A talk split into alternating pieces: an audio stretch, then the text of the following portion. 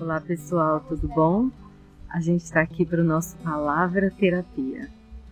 E hoje eu quero conversar com vocês sobre sabedoria. Como nós buscamos sabedoria em tantos lugares, em tantas pessoas, em tantas situações.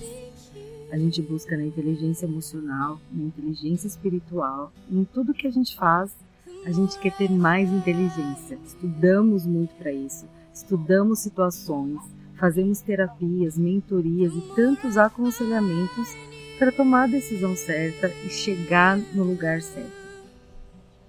E eu estava lendo Romanos 1, e Romanos 1 fala assim: na verdade, a palavra do conhecimento já está instintivamente dentro de nós, porque Deus colocou este conhecimento dentro do coração humano. Se você vai lá para Eclesiastes, ele fala que ele colocou dentro do coração humano a busca pela eternidade. E aí eu estava pensando na vida de Daniel. Eu fiquei me fiquei refletindo em como Daniel buscou tantas vezes sabedoria em Deus para revelar sonhos, para lidar com reis, com situações, muitas vezes situações extremamente adversas onde poderia perder a vida e ele ali buscando entender em Deus. Ele entendeu que Deus já tinha dado isso para ele, ele só precisava se conectar com Deus para tomar as decisões certas. E a palavra também fala que nós temos a mente de Cristo. Então, será que na verdade é mais uma questão de nós não sabermos quem nós somos do que uma questão de que nós não temos inteligência e sabedoria?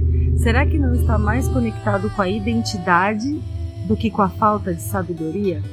Porque a palavra fala que se você quer sabedoria, você pode pedir que ela será concedida.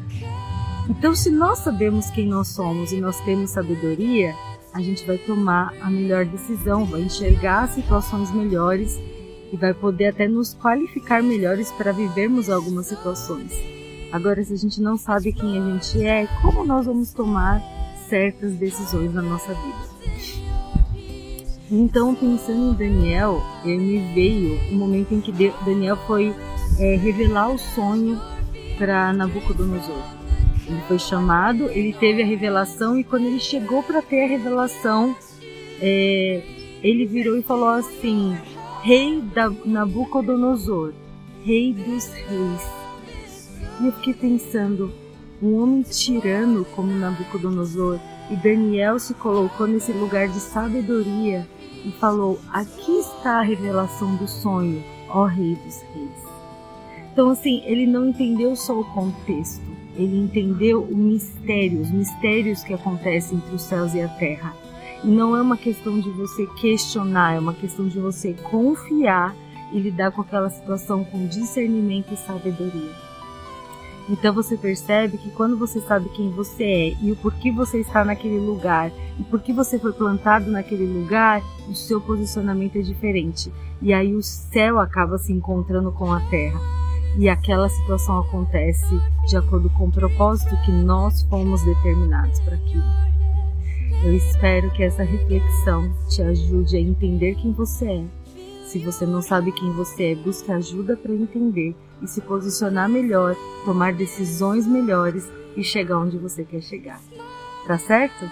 Até a próxima Palavra Terapia.